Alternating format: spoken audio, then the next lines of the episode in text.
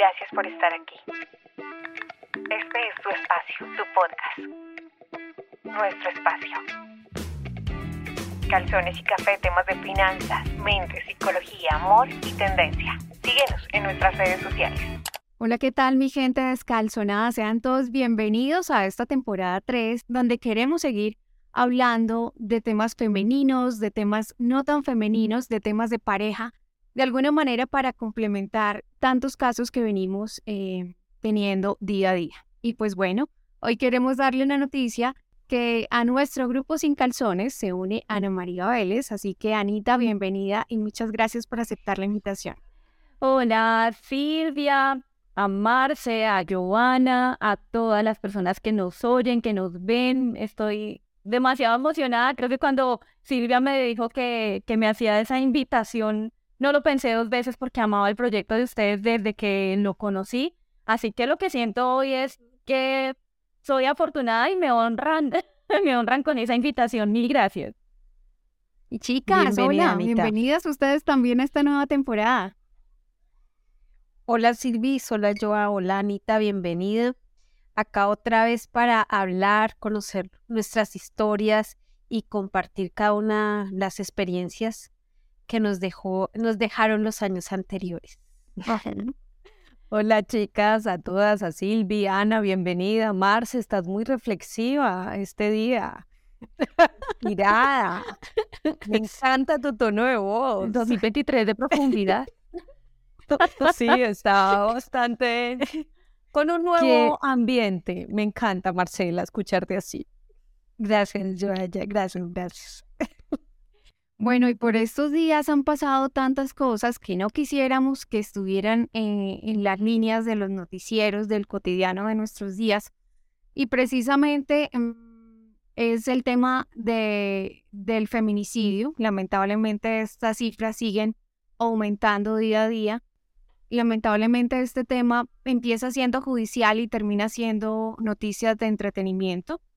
Tocarnos y tocar este tema y acercarnos un poco más desde lo vivido. Así que, pues bueno, aquí tenemos un audio que quiero que escuchemos y hablamos a partir.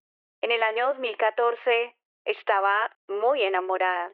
Enamorada de mi novio, llevábamos 10 eh, meses de relación y una noche enloqueció en medio de algunos tragos que habíamos compartido en una noche de pareja habitual donde te sientas, eh, te tomas unos tragos, escuchas música enloqueció, perdió la cabeza y pues recuerdo en este instante tener sus manos en mi cuello, él con la mayor intención de asfixiarme y por ende pues de acabar con mi vida.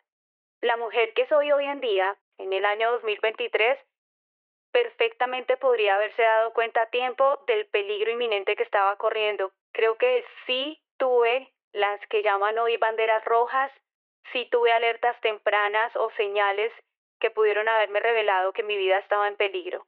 Pero la que estaba en ese entonces, la, la chica de 2014, no lo sabía.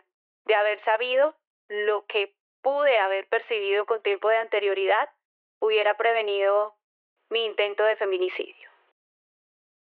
Pues bueno, y es que em, eh, según cifras del Observatorio de Feminicidios eh, de Colombia, en el año 2022, nada más en ese año, hubo 612 casos de feminicidio registrados y los que son ignorados, que muchos son ataques a mujeres que no se toman como feminicidios, ¿no? Entonces, pues bueno, quisiera que reflexionáramos un poco de esto y precisamente habláramos cuáles podrían ser esos rasgos que podríamos identificar en una pareja em, para que puede llegar o terminar en este tipo de ataque a una mujer. Anita. Bueno, pues además de los 612 que mencionas, eh, Silvia, en 31 días de 2023 hubo ya, se habla de 13 feminicidios. Lo que mencionas es súper importante, hay un subregistro enorme en Colombia. Si pensamos en que hubo 13 feminicidios en 30 a 31 días, pues lo que estamos pensando es que cada dos días se están asesinando a una mujer en Colombia. Y ya eso debe generarnos una alerta. Eh, pero no necesariamente la alerta debe partir de un número, de una cifra, sino sencillamente del valor que tiene la vida en general. O sea, ninguna vida, ni una sola debería estarse perdiendo. Eh, lo que mencionas, digamos, a partir de, esa historia que es mi historia, eh, y que la pones allí, que la ubicas eh, como apertura de este tema de, de, feminicidios, en el caso mío, que fue un intento de feminicidio, pues sencillamente debe llevarnos a una reflexión hoy como mujeres y se las comparto a ustedes, a los que nos están oyendo, y es que ojalá eh, todas tengamos muy claras justamente algunos o claros algunos comportamientos que tienen los hombres que nosotras naturalizamos con el tiempo, ¿no? Y la forma en la que a veces reaccionan, entonces, ay, él es celoso, eh, no, es que tiene el carácter muy fuerte, eh, ese día estaba enojado, es que fueron los tragos. Digamos que hay muchas maneras de justificar a partir precisamente de la naturalización y la normalización que hemos tenido durante muchísimos años de ciertos comportamientos por parte de ellos. Eh, pero afortunadamente nuestras sociedades han ido cambiando y por eso yo hacía mucho énfasis en que una era la Ana María de 2014 versus la Ana María de 2023. Y así le pasa a muchas otras mujeres. Antes no teníamos eh, ni siquiera como muy claro qué era feminicidio. Antes no teníamos muy claro tampoco eh, en qué momento esta, estas situaciones ya no eran normales porque veníamos de sociedades permisivas, de nuestras mamás, de nuestras abuelas, y como conforme pasó el tiempo, digamos que uno puede decir, gracias tal vez incluso al movimiento MeToo, y a la forma en que muchas mujeres empezaron a alzar sus voces y a, mostrarnos y abrirnos los ojos a otras, es que hoy podemos decir, tenemos más que herramientas suficientes, pero hay que seguirlas socializando para que otras mujeres también puedan acceder a esas herramientas para poder identificarlos a tiempo. Y es decir, que incluso estando enamoradas podamos abrir los ojos y decir, momento, momento, esto no es amor. Y ahí hay también algo que enseñarles a muchas otras mujeres. Es que el amor no es sufrimiento. Esa es una. Entonces, cuando tú sufres por amor, es mejor que huyas, porque entonces no vas a tener una vida tranquila y no ser permisivos como en algunos casos. Y es lo que pasa cuando la mujer tiene las diferentes etapas. En una las relaciones de una forma, con los años van cambiando.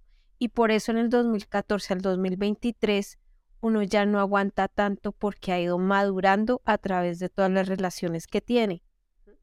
Entonces, desde el primer momento en que damos una bandera roja, que es algo agresivo hacia nosotros, tenemos que analizar qué es lo que está pasando allí y no normalizarlo. Pues antes de preguntarte, yo sí quisiera decirte que eres una berraca, porque yo, yo a ti no te conocía en persona, vi tu video a través de Twitter, el video que hiciste en el canal en el que trabajas, hablando y contando la historia, que además se volvió viral, todos los medios empezaron a buscarte y a preguntarte por esta situación y a titular la presentadora que casi fue víctima de un feminicidio, en fin. Y creo, y, se lo dije a Silvia, creo que hay que tener mucha fuerza y mucha berraquera para salir a contar una historia de estas, porque a mí personalmente no me parece fácil aceptar el tema de la violencia ¿sí? Porque esto finalmente es un tema de violencia intrafamiliar, sea tu novio, sea la persona con la que sales. Y he tenido muchos casos cercanos en los que se ha experimentado esto y la gente lo que tiende, a lo que tiende es precisamente o a normalizar o a esconder. Respecto a la pregunta, lo que sí quisiera saber es si desde el inicio esa relación, de esa relación tú empezaste a ver banderas rojas o al contrario, el comportamiento de él fue cambiando con el pasar de los, de los meses.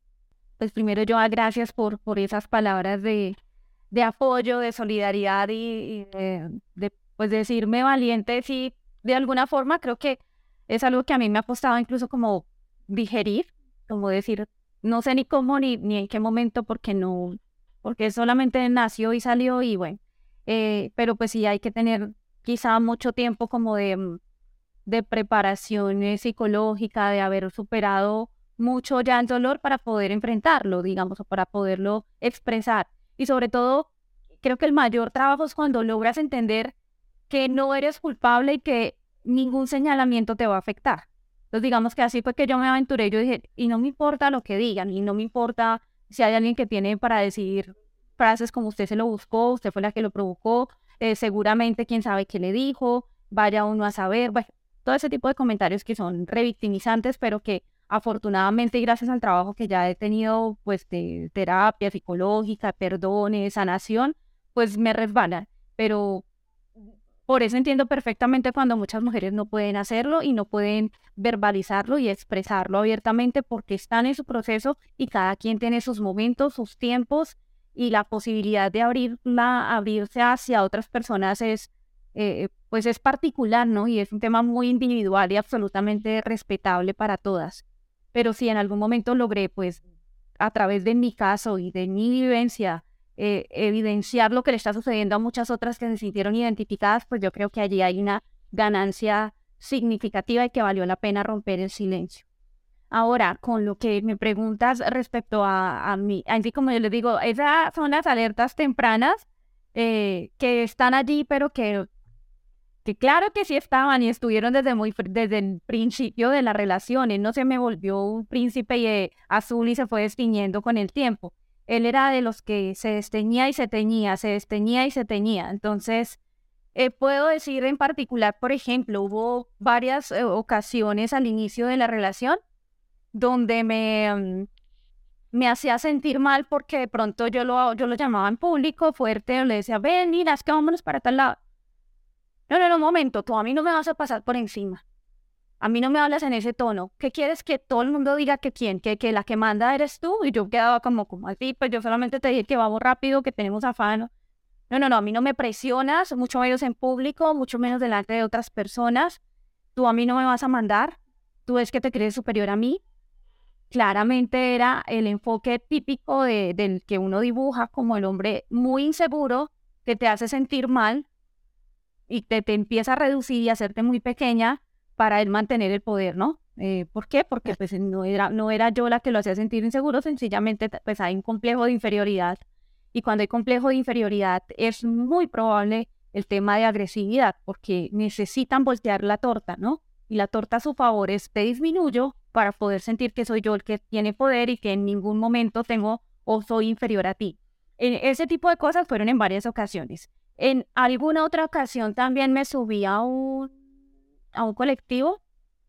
Y yo recuerdo que estas, por ejemplo, que, que uno usa para que hoy en día, pues digamos las presentadoras, que pestañas postizas y todo este rollo para, para, para todo esto, eh, eh, no estaba tan de moda, ¿no? En ese año era como más atípico ver pestañas postizas. Entonces yo me acuerdo que se subió una chica y yo me quedé mirándola y yo dije, de tan bacán. Y yo dije, eran de verdad, porque yo decía tan grandes las pestañas.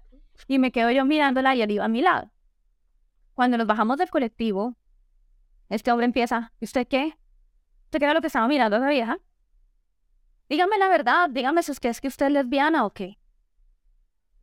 Y yo empecé, yo, pues yo, pues, mi, yo tampoco soy una, eh, yo digo que mi personalidad no es eh, la más, genial, porque soy muy, muy calmada en muchos momentos, pero tampoco se puede.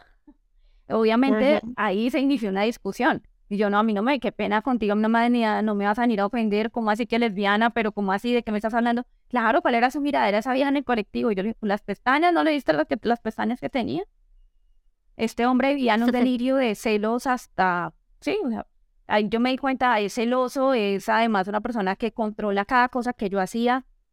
Eh, hubo otras cosas como levantarme la voz, eh, hacerme sentir mal porque él consideraba que mi familia era mejor que la de él. Entonces era claro, como su familia es mejor, claro, como usted es presentadora de noticias, claro, como ustedes. Entonces todo el tiempo veía ese señalamiento y yo le decía, pero si yo soy la vida más sencilla de este planeta, usted, por ejemplo, Marce, que me conoce, Silvia, que me conoce desde hace muchos años, que, o sea, yo soy aquí, como dicen, de lavar y planchar. Y lo que menos hice en mi vida, y lo puedo asegurar y jurar, pues es que jamás he querido eh, hacerme sentir mal, más sobre otra persona o hacerla sentir inferior o mal. Es más, yo admiraba profundamente a la mamá de él porque me parecía una vieja de esas guerreras, eh, de esas mujeres empoderadas que logró sacar a sus hijos adelante. Me parecía que su historia en parte se parecía a la de mi mamá y admiro mucho a esas mujeres, pero para él era como, claro, como su mamá era ingeniera y la mía no, como su no sé qué era y la mía no. Entonces, ese tipo de señalamientos también son, muestras de, inseguridades grandes. Eh, y pues así, o sea, digamos que hubo muchas situaciones de, ese tipo. Él andaba pendiente de cómo yo movía las manos. A mí no me gusta cómo tú mueves las manos. ¿tú por qué mueves las manos así cuando te pones bravo? Como, ¿Cuál es la vaina? Entonces medio, yo hacía, digamos, este movimiento de pegarme como en las piernas así, ponía bravo. Me decía, me volteaba a mirar y me decía como, ¿qué está haciendo? ¿Por qué está haciendo así? A ver, ¿qué? ¿Qué, qué, quiere demostrar con eso? Entonces todo el tiempo la idea era minimizarme, o sea, minimizarme al punto de reducirme a no tener derecho ni siquiera de ser espontánea con un movimiento de mano, o sea, tan pendejo como eso, pero que es parecido a lo que le pasa a muchas otras mujeres. ¿Usted por qué se peina así? ¿Usted por qué está mirando? ¿Usted por qué tal? Eso. Anita, una cosa ahí es que tú eres súper femenina, eh, una mujer muy interesante, muy sexy y sensual. ¿Cómo era el comportamiento cuando como, tú te vestías? No lo vi como tan, man, como tan en ese plan de, de manejarme el tema de, de, de ropa, eh, lo que sí era muy dado a, además porque pues yo no, pues sexy, no sexy, digamos, como que no, no era así como, como tan, tan no, no he sido mostrona, pues, eh, pero pues digamos que por ese lado no, pero por ejemplo sí me pasó en una ocasión cuando yo ya estaba, como yo estaba conviviendo con él, eh, me fui a tomar unas, unas copas de vino en la casa de una amiga. Cuando yo volví a la, al apartamento, me cerró la puerta con pasador, entonces yo tuve que golpear y timbrar a la una de la mañana cuando yo llegué. Y este hombre me recibió furioso. ¿A ti qué es lo que te pasa? ¿Qué crees que puedes venir a despertar a todo el mundo hasta ahora? Que no sé qué. Me despiertas a la niña, me despiertas a no sé qué, me despiertas. Furioso. Y yo le dije, pero entonces, ¿para qué le echas pasador si sabes que yo voy a llegar? O sea, no, no, no, no, no, es que agradezca que la dejo llegar a la una de la mañana. Ningún hombre dejaría llegar a su esposa a la una de la mañana. Yo le dije, pero ¿cómo así? ¿Usted es mi esposo, no mi papá? Yo le decía así, pues porque yo lo trataba como si fuéramos esposos porque convivíamos juntos. Usted, pero le dije, pero ¿cómo? O sea, ¿cómo así? Yo le dije, no, qué pena contigo, pero a mí no me vas a poner ese tipo de reglas. A mí no me digo, eso era los gritos y la vaina. El, el, tema del control ante esas cosas, sí. Y esas son otras alertas clarísimas, porque además es la manera perfecta de, de aislarte. Entonces ya la próxima yo ya no salía. Eh, y así, así me pasó en dos ocasiones con el tema del pasador. Una vez que salí a, a comerme una pizza con unos compañeros del canal. Y cuando llegué a la casa, pasador a las 11 de la mañana, el de la noche. Y bravo. ¿Y tú dónde estabas? ¿Y por qué? Y yo le pero yo te dije que estaba comiendo pizza con ellos. No, pero estas no son horas de llegar, que no. Papá le quedó en pañales y, y no tuve papá. Y, y sí me salió uno bien controlador en, en la pareja, ¿no? Ana, el contexto familiar y de amigos, ¿cómo lo manejabas tú? Porque claro, esto que nos estás contando pasaba de puertas para adentro, como dice uno, mm. Pero en algún momento ese tipo de comportamientos se dieron, no sé, en una reunión familiar, en una reunión de amigos. ¿Y cómo fue la reacción de esas terceras personas frente a esa situación si fue que se presentó? En público no, porque en público él era un príncipe. ¿no? en público él era el mejor hombre del mundo, además porque él tenía esa habilidad eh, muy grande de ser eh, un príncipe y así era como también me manipulaba constantemente, ¿no? Entonces el comportamiento era agresivo, pasivo-agresivo, y luego estaba el hombre arrepentido, el en lágrimas cuando se equivocaba, cuando cometía algún error y lloraba y pedía perdón y discúlpame, yo no debí. Em, pero en público no. Entonces, obviamente, si yo en alguna ocasión hice algún comentario o después cuando se enteraron, entonces la frase típica de, pero a él no se le notaba, o él no es así, o como así, pero si él tan buena gente que se ve, tan querido que se ve, eh, yo no le veía esa faceta jamás. Claro que no. Entonces, digamos, yo decía, él siempre se metía para ofenderme, ofendía a mi mamá cuando peleaba conmigo, o sea, me ofendía a mi mamá todo el tiempo, es que su mamá no sé qué, claro, es que usted es como su mamá, es que no sé qué. Y eh, era de las cosas que más me ofendía y me dolía porque mi mamá para mí es la persona más sagrada que hay. O sea, para mí mi mamá es mi heroína, eh, mi, mi, ejemplo y la amo con todo mi corazón. Por ende, pues obviamente sabía dónde darme. Pero delante de ella, y sí, y sí era doña Inés, tan linda, tan querida, tan mejor dicho. O sea, con mi mamá era el hombre perfecto, ideal. Entonces, eh, así se vendía. Entonces no, no lo vendía de, esa manera. Y ahí yo ayudé también, porque ¿Por qué? Porque como yo estaba metida en el que llaman ese círculo de la violencia, y el círculo de la violencia es justamente la perfecta manipulación de lo que les digo yo, del príncipe muy azul al príncipe muy desteñido y nuevamente ese príncipe desteñido está hecho un mar de lágrimas con el que te manipula, te pide perdón y se vuelve otra vez el príncipe encantador.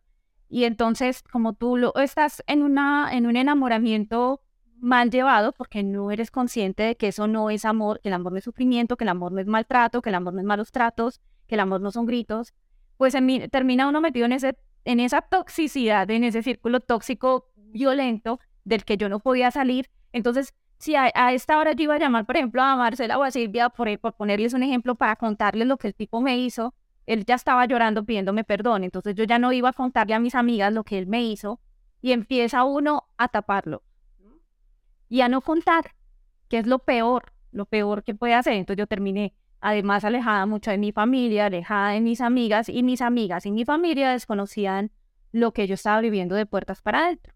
Y es que definitivamente lo que no denunciamos se perpetúa. Y precisamente cuando el video estuvo en las redes sociales y yo me enteré de esto, sentí mucho dolor, Anita, te confieso, porque yo estaba contigo en ese tiempo. Entonces yo dije, ¿cómo no lo supe para poder haber hecho algo por ella? Eh, eso a mí me dolió mucho. Eh, y pues bueno, precisamente yo pensaba, Anita en algún momento planeó o pensaba contarle a alguien para ayudar de repente a esas mujeres que lo están viviendo y que no se atreven a contarlo? ¿Cómo, cómo fue ese momento en que tú te atreviste a revelar esta situación que viviste? Eh, sabemos que fue por esto que está pasando, por lo que pasó de, del feminicidio de esta chica, pero tú en algún momento pensaste en, en, contarlo para ayudarle a esas personas que no se atreven a contar esas cosas que viven de puertas para adentro. Pues en el año 2018 tuve un primer intento de levantar la voz eh, a partir del caso de una agresión a una actriz muy famosa. Y ella lanzó una campaña en la que se tapaban la mitad de la cara, no sé si la recuerdan, y decían, eh, yo también fui víctima, no sé qué, entonces digamos que yo la apoyé a ella en esa campaña, ella me escribió, finalmente pues no logramos como, pues, como hacer algo más grande para esa época, y sin embargo, pues yo lo revelé como yo también soy víctima de, yo también fui víctima de maltrato, pero nunca lo, lo vendí como, como lo que realmente fue, ¿no? Porque además me demoré mucho en entender que, que si alguien te, te da un puño o te empuja, es una agresión y violencia intrafamiliar, pero si alguien intenta que tú no respires más o no, o te atenta directamente contra tu vida, pues ya es intento de feminicidio. Entonces me demoré un poquito como en entender qué era lo que realmente me había pasado. Yo estaba ahí sentada, Silvia, Marce, Joana y los que nos están escuchando en el set de mi programa en vivo. Y salió en el, informe con el dictamen de Valentina Tres Palacios sobre em, cómo, cómo fue la forma en la que ella murió. Entonces, medicina legal pues revelaba que había sido por asfixia mecánica, entonces el tema de ahorcamiento, y, y, yo, pues mientras daba la noticia y estaba escuchando también a mis invitados, yo tenía dos feministas de invitados, un abogado, eh, un experto de investigación criminal, eh, una psicóloga forense, entonces eran como muchas voces y pues era como un momento en el que yo me quedaba como ida de, de, de, lo que estaba escuchando y me metí como lo mío, o sea, como que mismo empecé a sentir lo que me pasa habitualmente cuando recuerdo el momento eh, y es el, el nudo como en la garganta a mí, ¿qué me pasó después de ese día? Incluso he venido como hablando con la terapeuta porque constantemente me estoy sintiendo literalmente ahorcada. Entonces es como un tema de, que me empieza a sentir que me falta la respiración y esto pues es sencillamente una huella de lo que pasó, es un tema de, de, del momento y la, el trauma que le queda a la persona. Y empecé a sentir eso en el programa y yo dije, ¿y si lo digo? ¿Y si cuento lo que me pasó? Y si me uno al llamado que está haciendo la senadora y si, estoy, y si me uno a todo esto del tema de la declaratoria desde mi, desde lo que yo, pero me, me empecé a sentir como que dije, no, pero no sé, no sé, y dije así, y seguí, avancé con el programa, ta, ta, ta, y fue ya el cierre que llegué y dije, va, esto le ha pasado a muchas mujeres, y me bajo la mirada y yo dije, Tam, me, lancé, y empecé a hablar y hablar y a contar mi, mi propia historia no lo planeé, no estaba pensando en convertirme en la voz de las mujeres en Colombia que han sufrido maltrato. Incluso al otro día cuando me levanté no lo podía creer como el boom y todo este rollo y yo decía, ahí sí como yo qué hice. O sea, como que fondo yo decía, Dios mío, ¿esto qué es? ¿Esto qué es? Y empezó a ser tan grande, tan grande, tan grande que no lo podía creer porque mi celular tenía miles, miles eran, no es molestando, no lo estoy exagerando, entre mensajes de WhatsApp, mensajes de Twitter, mensajes de Instagram, eh, más encima ya el, video llevaba casi 200 mil reproducciones, o sea, era una cosa eh, desmedida que no lo planeé, pero, pero resultó mejor de lo que, que hubiera salido seguramente si uno hubiera planeado algo así, ¿no? Entonces, eh, fue por mi caso particular y como por esa sensación de que mi caso, sencillamente lo que quería decir era, es que no es solamente a una Valentina Tres Palacios a la que le pasó esto, es que también es a Lina, a Karina, a, a Sofía, a Ana María Vélez, o sea, y el sistema judicial falla. Y yo estaba como indignada, sobre todo. Creo que todo momento como de indignación, de rabia, de decir, nos están matando, nos están matando y no nos damos cuenta y nadie nos escucha y estamos perdiendo vidas porque nadie atendió un SOS por un, con el Uber, porque no, eh, eh, digamos que nos falta mucho camino por recorrer para salvar vidas. Y creo que fue eso, la indignación y un poco la rabia contra el sistema y la forma en la que se pierden vidas que perfectamente se hubieran podido salvar. Y es porque, porque no hay una atención porque no hay intervención a tiempo, porque no las protegemos, porque el sistema no entiende que hay que escucharlas, pero además protegerlas y casi que encerrarlas en una burbuja porque el agresor vive ahí en la misma casa que ella. Entonces, eso fue lo que me llevó a, a ese momento en particular. A mí me causó mucha curiosidad precisamente eso dentro del video y fue ¿Qué pasa con el sistema judicial? Obviamente sabemos que no sirve mucho porque ya Ana lo decía, el agresor siempre va a estar ahí, ¿sí? Eh, en tu caso particular, Ana, ¿cómo se dio? ¿Tú lo demandaste? ¿Cómo fue ese proceso eh, para, mm, para tratar de alejar a este personaje legalmente y que no te hiciera daño? Pues lo primero fue la demanda al día siguiente, exactamente al día siguiente que yo me acerqué a la URI, incluso me acuerdo que fui para la URI de Puente Aranda con mi mamá para pues poner la denuncia por, por la agresión. Eh, allí pues digamos que lo, tiene uno como varios procesos para que lo, lo reciban, entonces primero eh, hay una persona que te dice qué fue lo que pasó, luego entonces pasas a, a el médico de medicina legal y él hace todos los exámenes físicos, eh, por las cosas que yo tenía o por los pues, moretones, todo, yo te quedé con el cuello, eh, todo, lo tenía todas las venitas del cuello reventadas y, se empezó a poner morado en varias partes y me dolía pasar saliva, morados en varias partes también del cuerpo, seguramente en medio del forcejeo, las manos, las muñecas pues marcadas. Eh, y él me da 20, días de incapacidad, después pasé por una de las psicólogas, después ya me decían, bueno, pues lo que, lo que viene seguramente después es ya la citación por parte de, un fiscal, donde pues tú ya tienes que ir a comparecer, a él lo van a llamar también para que comparezca el mismo día. Es decir, que ahí ya también incluso hay una falla porque eh, créanme que tener al agresor al lado pues debe ser de las cosas más feas que puede haber y más revictimizantes además porque además puede el tipo estar así con la navaja debajo y la, de, con la amenaza de por medio. O sea, me parece ilógico cuando así lo sientan al tiempo. No me tocó porque ya les cuento por qué, pero... Eh, y después digamos que hay, que hay una recomendación de ir a un psicólogo para que atienda también el tema desde el punto de vista terapéutico. Entonces me dijeron, desde los psicólogos del Estado hay mucho... Eh, pues hay mucha fila, hay muchas trancas y seguramente no vas a poder conseguir una asesoría oportuna.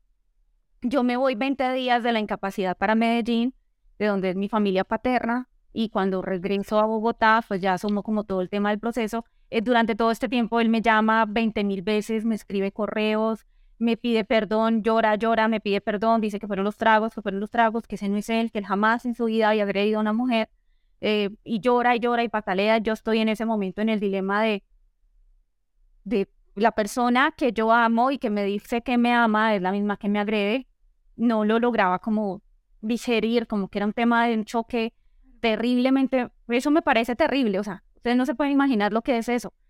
Es que te amo, me amas, pero me agredes y casi me matas, pero ahora estás llorando y me estás diciendo que perdón y perdón y llora y uno debería ser tajante y no, pero en ese momento no tenía lo que les hablaba al principio, que eran como más herramientas para entender que en absoluto eso es amor. Cuando yo me veo ya con, con una psicóloga en particular que decidí contratar, él seguía insistiendo y él me decía, déjame, yo también voy a donde esa terapeuta, déjame demostrarte que lo mío no es tan fuerte, que no sé qué, ta, ta, ta, ta, ta. Finalmente eh, le digo a la psicóloga, tengo este y este personaje está aquí que también quiere hablar contigo, si quieres recíbelo tú y hablas tú con él. Entonces él, ella habla con él primero y luego cuando me atiende a mí me dice, oye Ana, es que yo lo que veo es que tú le tocaste una herida de tu infancia.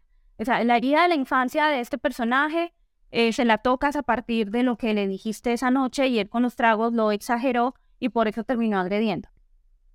Entonces yo creo que tú tienes responsabilidad primero por la forma eh, que le dijiste, ¿no? Y segundo porque tú también lo arañaste a él. Entonces yo le dije, claro, ¿qué mujer que esté a punto de ser asesinada no intenta defenderse? Pues por si acaso, ¿no?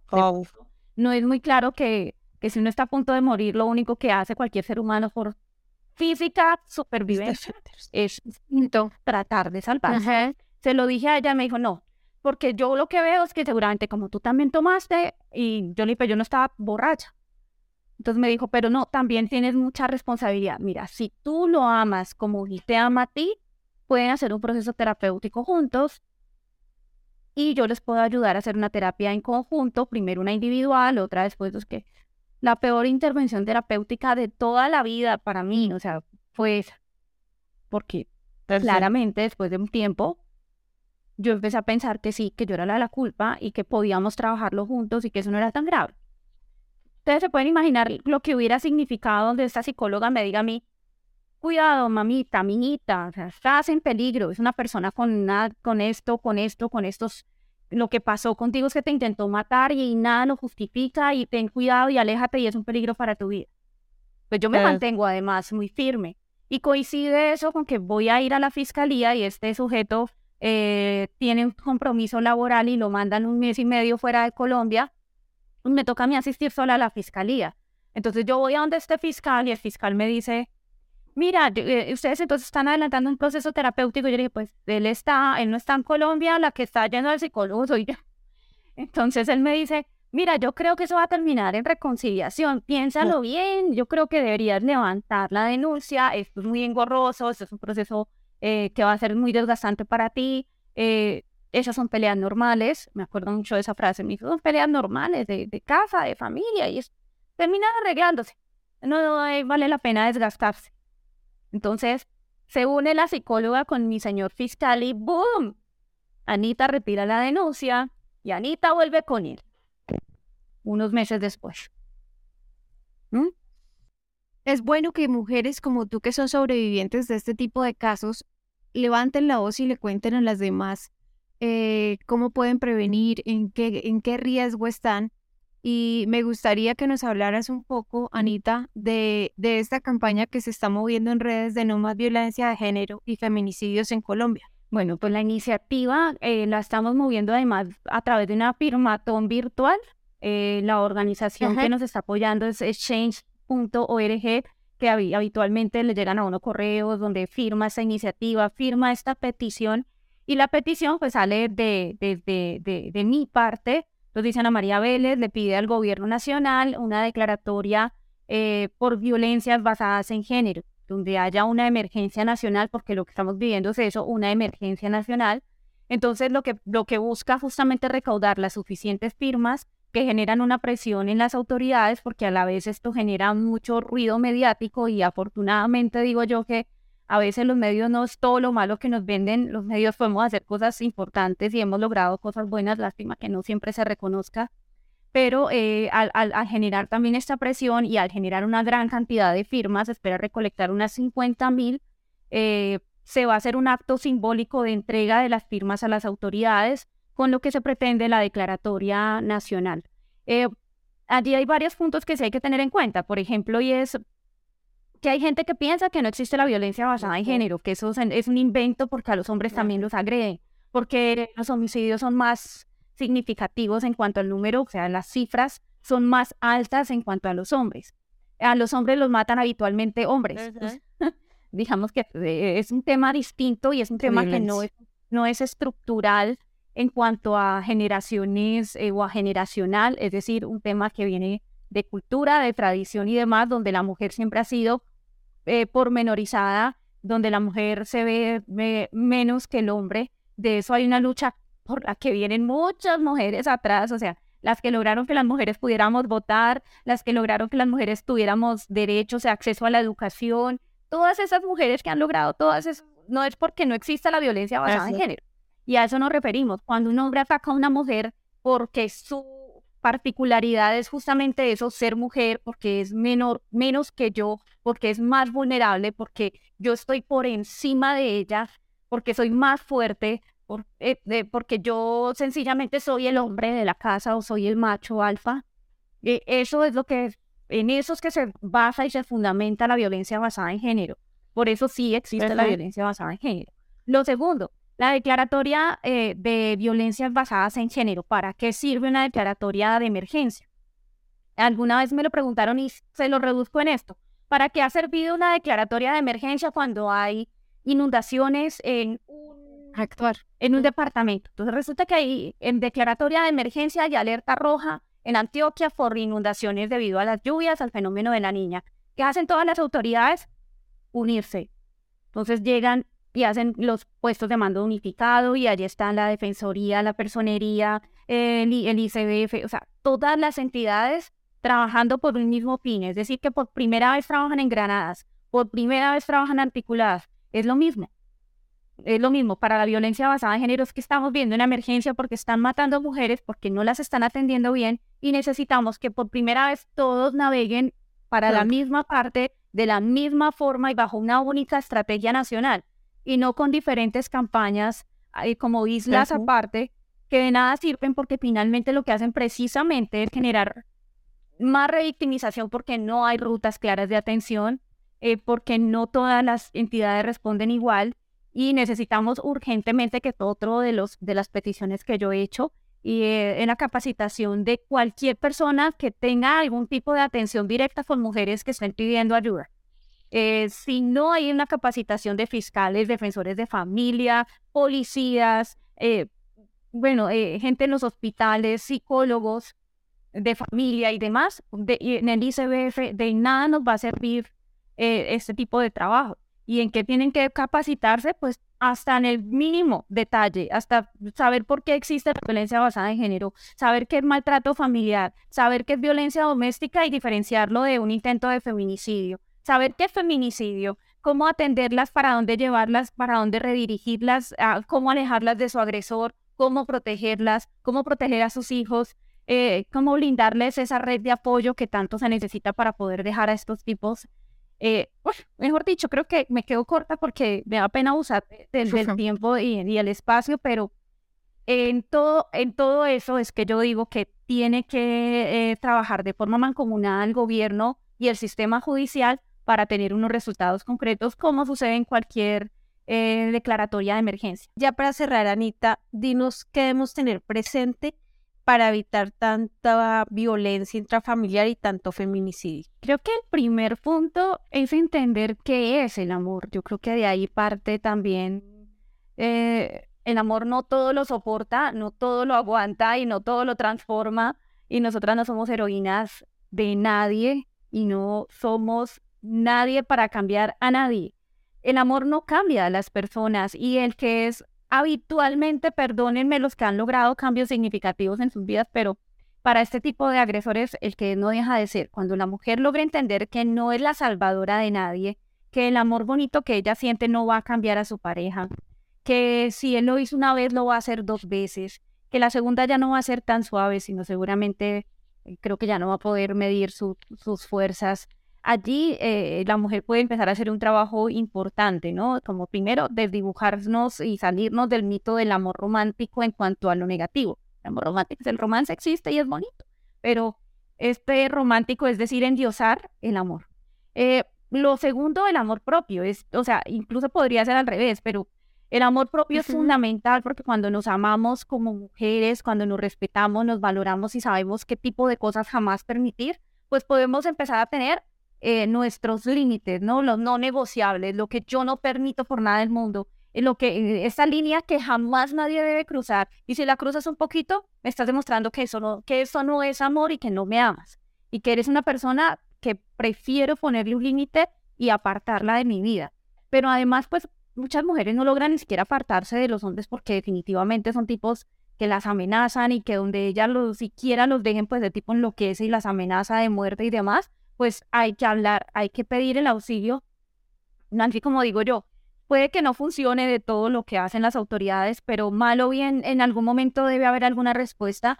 Peor es callar, peor es quedarse escondidas y, no levantar la mano y contarle a la mayor cantidad de personas posibles y apoyarse hoy en ONGs, eh, que, en ONG que están trabajando en pro de la mujer. Hay muchas, muchas opciones también de este tipo. Mm, yo pienso que, que entiendo el miedo perfectamente, pero hay que, hay que levantar la mano para poder salvar nuestras propias vidas. O sea, de eso se trata y de, sobre todo eh, conocer las, las banderas rojas, las alertas tempranas, entender un poco, tal vez en otro capítulo vamos a ahondar en esto del violentómetro, que son como precisamente cuando dice esto, cuando dice esto, cuando no sé qué, tu vida, está, estás con una persona que tiene rasgos de narciso o sí, narcisistas. Cuando hace esto y esto estás en, en riesgo medio, pero cuando hace esto estás en riesgo inminente, huye, corre. Eh, sal de ahí como sea y así nosotras vamos a poder ayudar a muchas otras mujeres más a que a que puedan actuar a tiempo y, ojalá estar, pues salvaguardar lo más importante, su vida, su integridad, su, su cabeza, sus emociones, eh, bueno, pues eh, todo lo que está en, juego, ¿no? Gracias, Anita, por compartir tu experiencia. No, a por, por, haberme invitado y por ahora puedo decir que, que algo que dijo Joana es hay que tener, ¿saben que hay que tener calzones? calzones bien puestos para levantar la voz y bueno, pues yo que los tengo puestos o, o cuando le dicen a uno es, es descalzo, descalzonado, Sí. Con o sin calzones, pues hay que tener los pantalones puestos y ser fuertes y guerreras y empoderadas y todo esto que es que hoy se trabaja, pues benditas sean esas opciones de, de hablarle a otras mujeres para que sean fuertes y guerreras y valientes y tener el coraje de dejar a estos tipos que, que nada nos sirve y nada nos aporta. Lo que no sume y lo que reste, pues bien de lejitos.